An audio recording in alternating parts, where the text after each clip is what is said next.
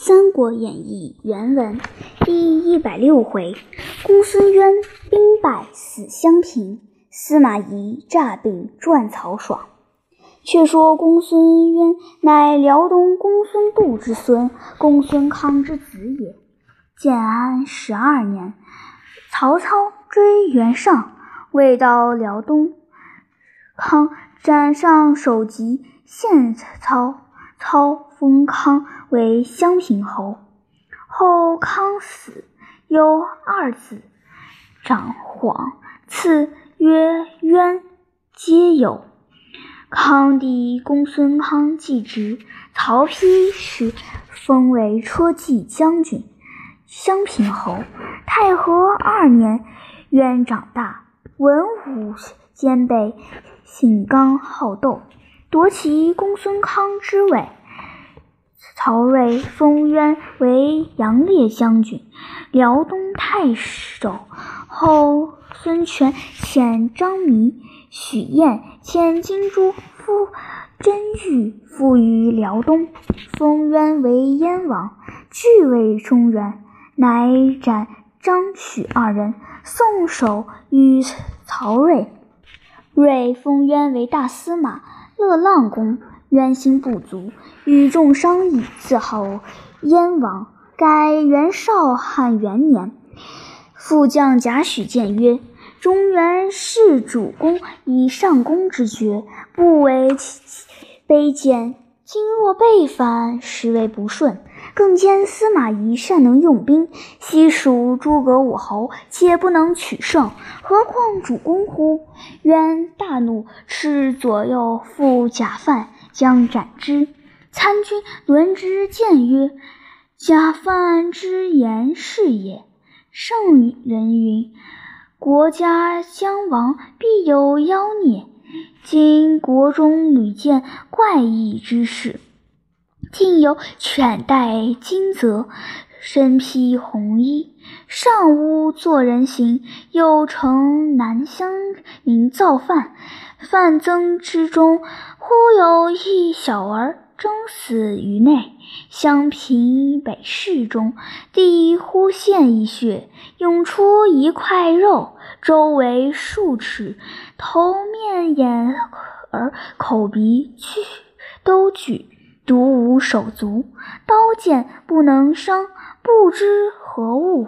卜者战之曰：“有形不成，有口无声。国家亡灭，故现其形。有此三者，皆不祥之兆也。公主亦避凶救急，不可轻举妄动。”渊勃然大怒，斥武士。绑轮之，并假犯同斩于市。令大将军卑延为元帅，杨举为先锋，起辽兵十五万，杀奔中原来。边关报之魏主曹睿，睿大惊，乃召司马懿计议。睿奏曰：“臣部下马步官军四十万，足可破贼。”睿曰。清兵少路远，恐难收复。宜曰：“兵不在多，能用射骑而用智耳。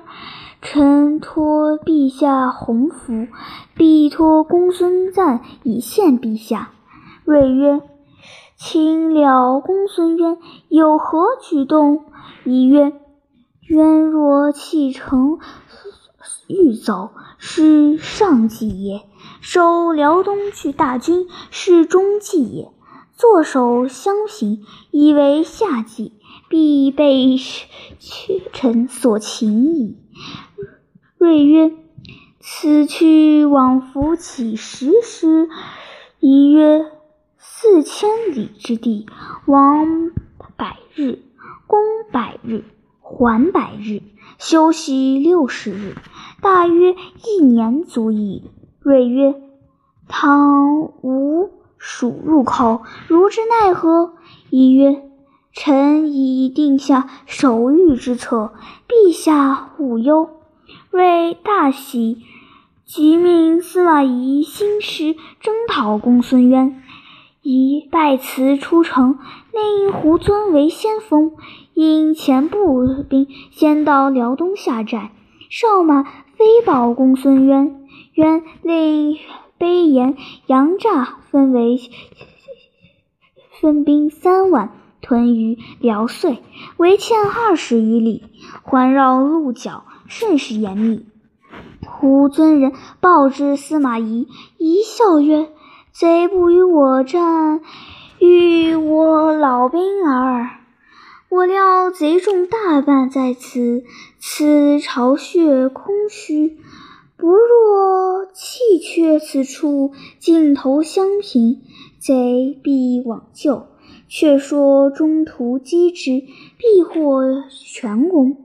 于是勒兵从小路襄平进发。却说卑延与杨诈商议曰：“待。”卫兵来攻，休于交战，逼千里而来，粮草不济，难以持久，粮尽必退。待他退时，然后出骑兵击之，司马懿可擒也。昔司马懿与蜀兵相去，坚守未能，孔明尽卒于车中。今日正与此理相同。二人正商议间，忽报卫兵往南去了。飞言大惊曰：“彼之吾襄平军少，去袭老营也。若襄平有失，我等守此处无益矣。”遂拔寨随后而起。早有探马飞报司马懿，一笑曰：“众武计已矣。”乃令夏侯霸、夏侯威吾各引一军伏于辽水之滨，如辽兵到，两下齐出，二人受计而往。早见卑延、杨诈引兵前来，一声炮响，两边鼓噪摇旗，左有夏侯霸，右有夏侯渊，一齐杀出。卑、杨二人无心恋战。夺路而走，直奔首山。正逢公孙渊到，合兵一处，回马再与魏兵交战。卑延出马骂曰：“贼将休使诡计，如敢出战否？”夏侯霸纵马挥刀来迎，战不数合，被夏侯霸一刀斩于卑延于马下。辽兵大乱。罢驱兵掩杀，公孙渊因败兵奔入襄平城来，闭门坚守不出，魏兵四面围合。时值秋雨连绵，一日不止。平地水深三尺，运粮船自辽河口直至襄平城下，魏兵皆在水中行坐不安。左都督裴景入帐告曰：“雨水不在，涌一营中泥泞，君不可行，请移于前面山上。”一怒曰：“若公孙渊只在旦夕，安可移营？如有再言移营者，斩！”裴景诺诺而退。少顷，左右都督仇连来告曰：“君营。”如再有淫言者，斩！一大怒曰：“吾军令已发，汝何敢为敌？”即命推出斩之，悬首于辕门之外。于是军行整威，宜令南寨人马暂退二十里，纵城内军民出城交柴采薪，牧放牛马。司马陈群问曰：“前太尉攻上庸之时，兵分八路，八日驱赶城下，遂生擒孟达而成大功。今带甲兵四万，数千里而来，不令攻打城池，却因久居泥泞之中，又纵纵贼骄目。其实不知太尉是何主意。”一笑曰：“公不知兵法也。昔孟达粮多兵少，我粮兵众多，故不可速战。出其不意，突然攻之，方可取胜。今我辽兵多，我兵少，贼击我保，何必立功？正当任臣自走，方可取胜。今辽兵多，我兵少，贼击我保，何？必立敌，正当任彼自走，然后攻之，方可取胜。今辽兵多，我兵少，今放开一条路，不绝彼之乔木，是容彼自走也。陈群拜服。于是司马懿遣洛阳崔良为主曹睿设朝，群臣皆奏曰。近日秋雨连绵，一日不止，人马疲劳，可召回司马懿，权且罢兵。睿曰：“司马太尉善能用兵，临危致变，多有良策。若公孙渊继日而待，卿等何必忧也？”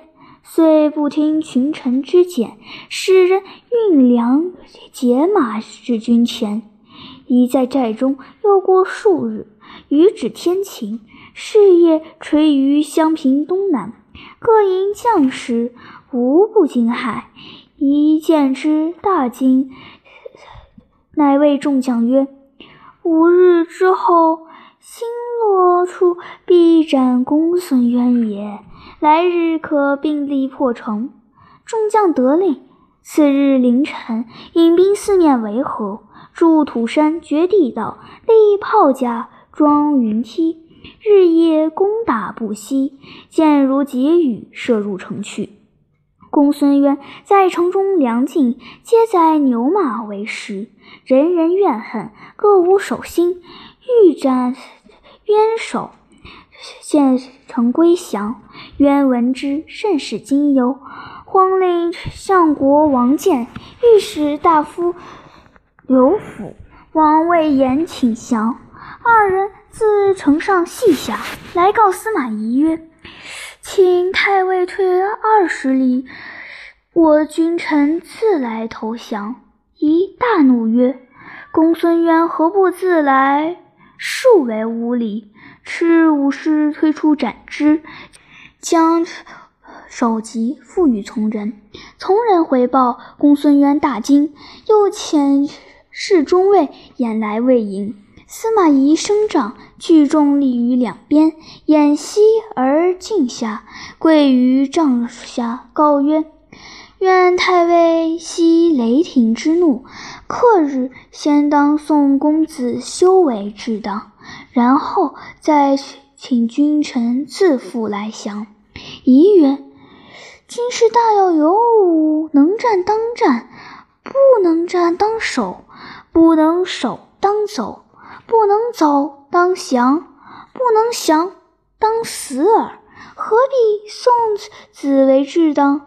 赤卫士言回报公孙渊，眼抱头鼠窜而去。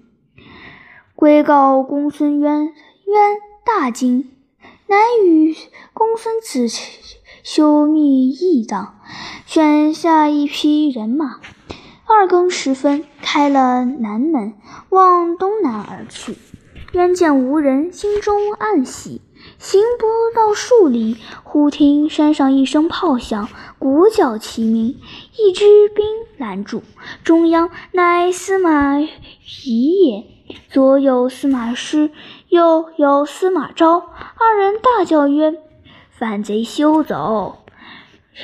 渊大惊，即拨马寻路而走。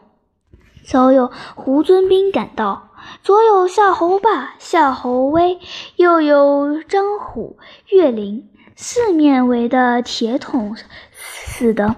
公孙渊父子只得下马归降。一在马上故谓诸将曰：“太尉真神机也！”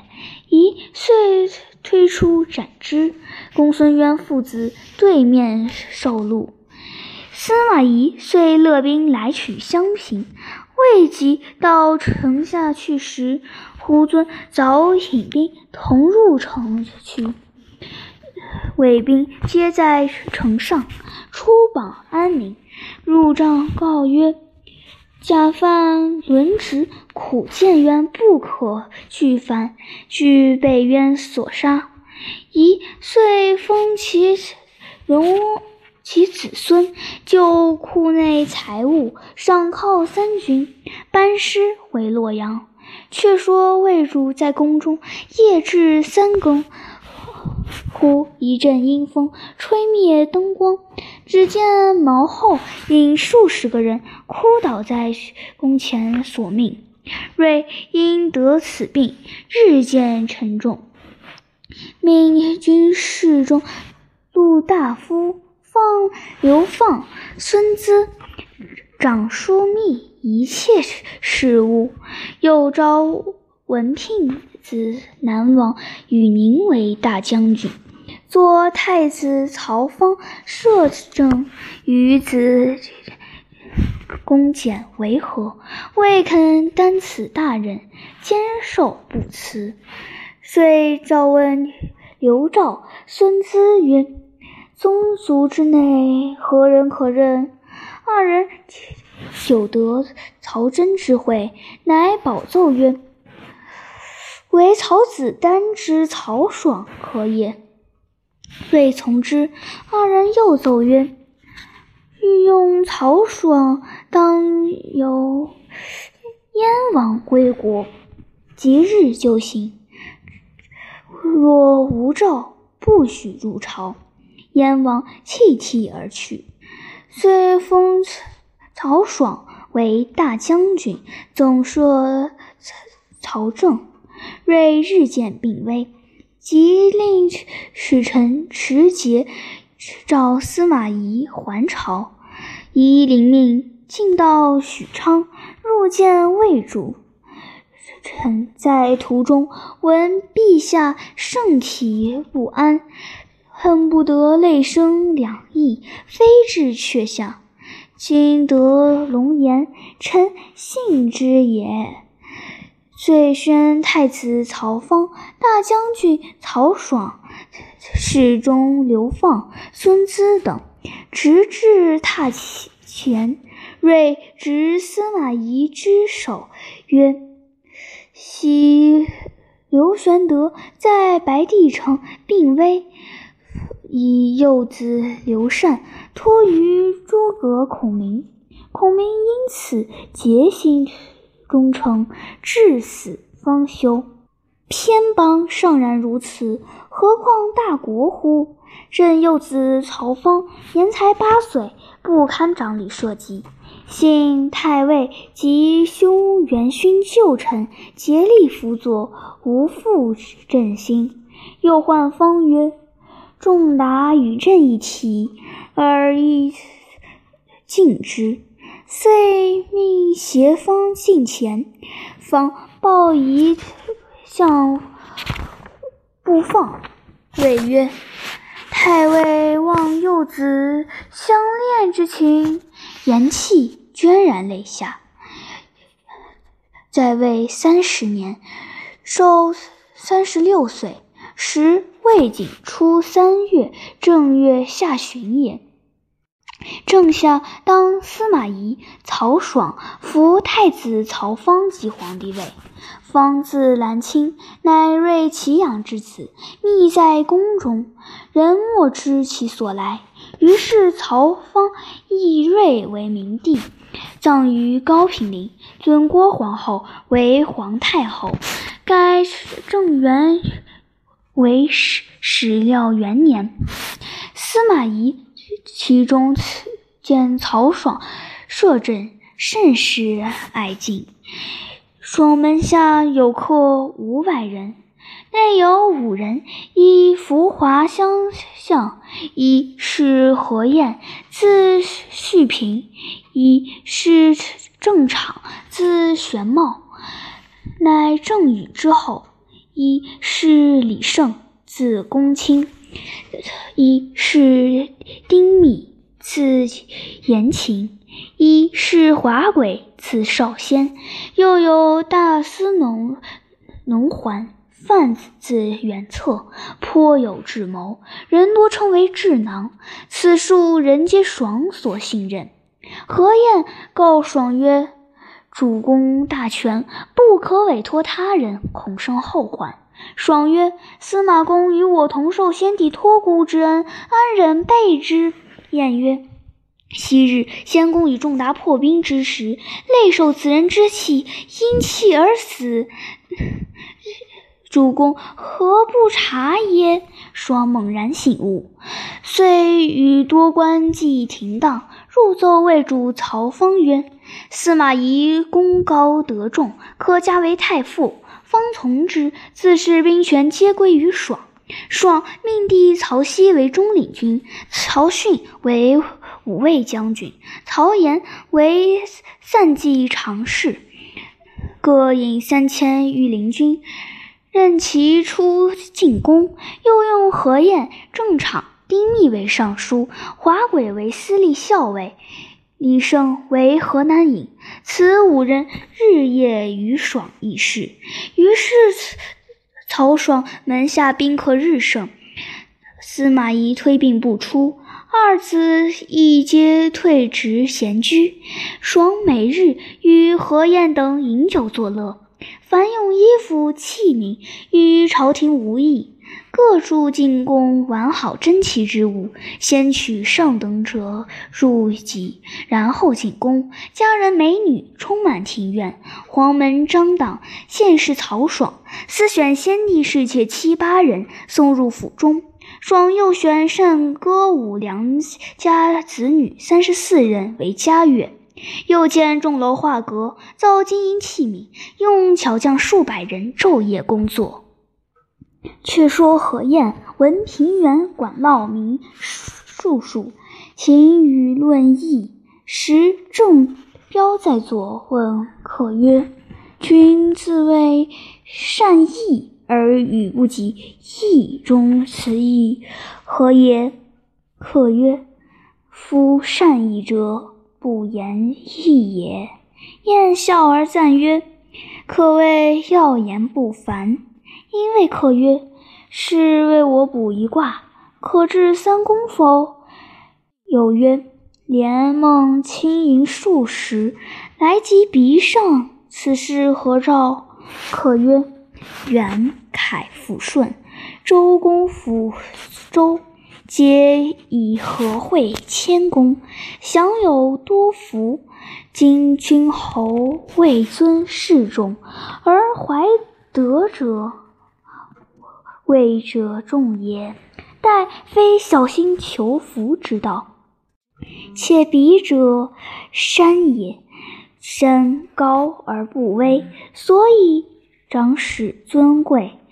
然后三公可。治也，轻盈可屈也。正拂袖而去，二人大笑曰：“真狂士也。”客曰：“吾与人之话，何所谓也？”就问其故。客问曰：正标阳行步，筋不束骨，脉不至肉，气力轻矣。若无手足，此鬼造之象。何晏事后，魂不守宅，血不华色，青烟爽服，荣花枯骨，此为鬼乡之象。二人早晚必有杀身之祸，何足畏哉？其舅大骂客为狂子而去。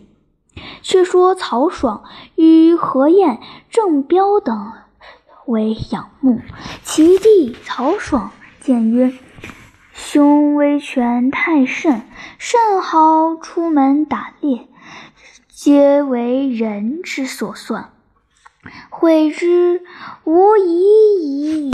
双斥曰：“兵权在吾之手，何足惧忧？”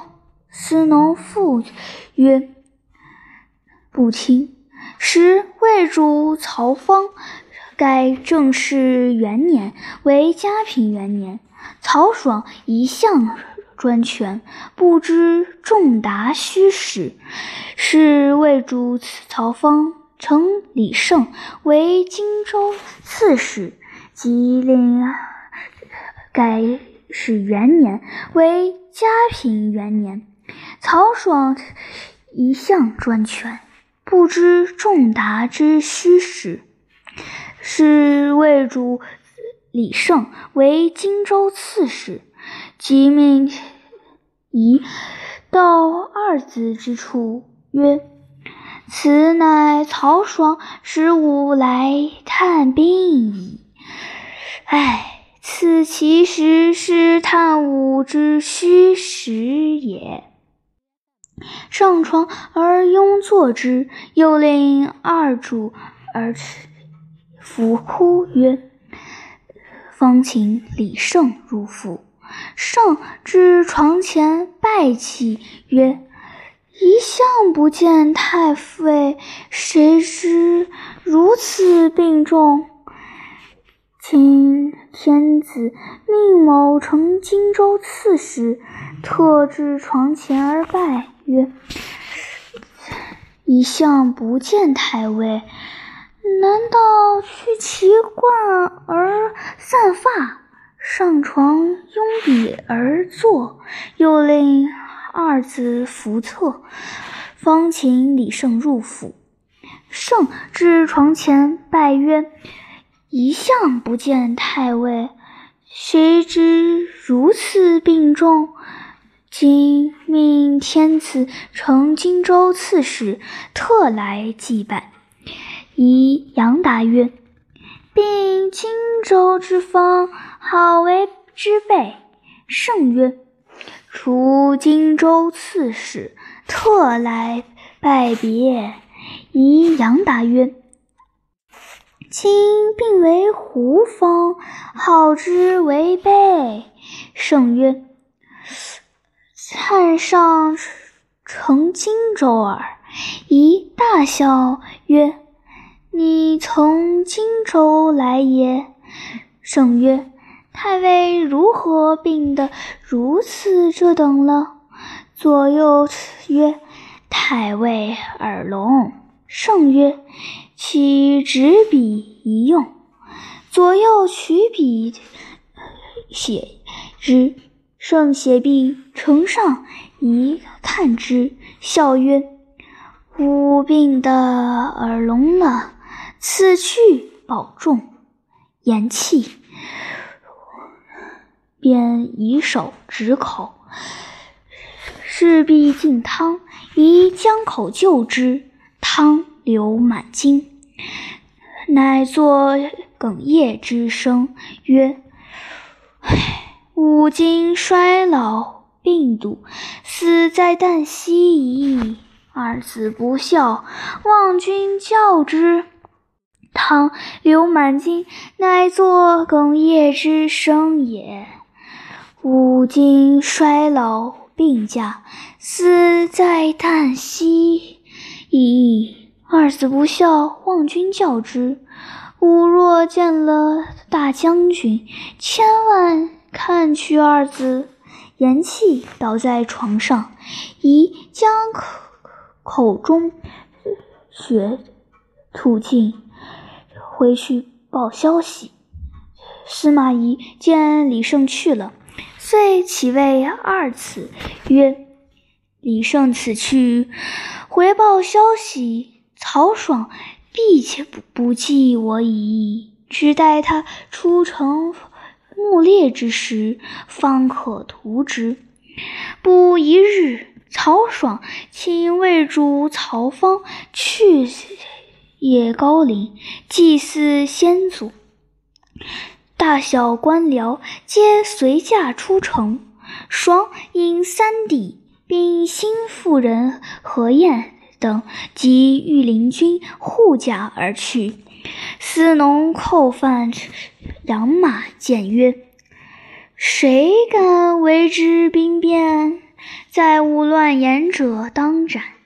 当日，司马懿见爽出城，心中大喜，即起旧日手下败破之人去看，并加数十，因二子上马，往来尽杀曹爽。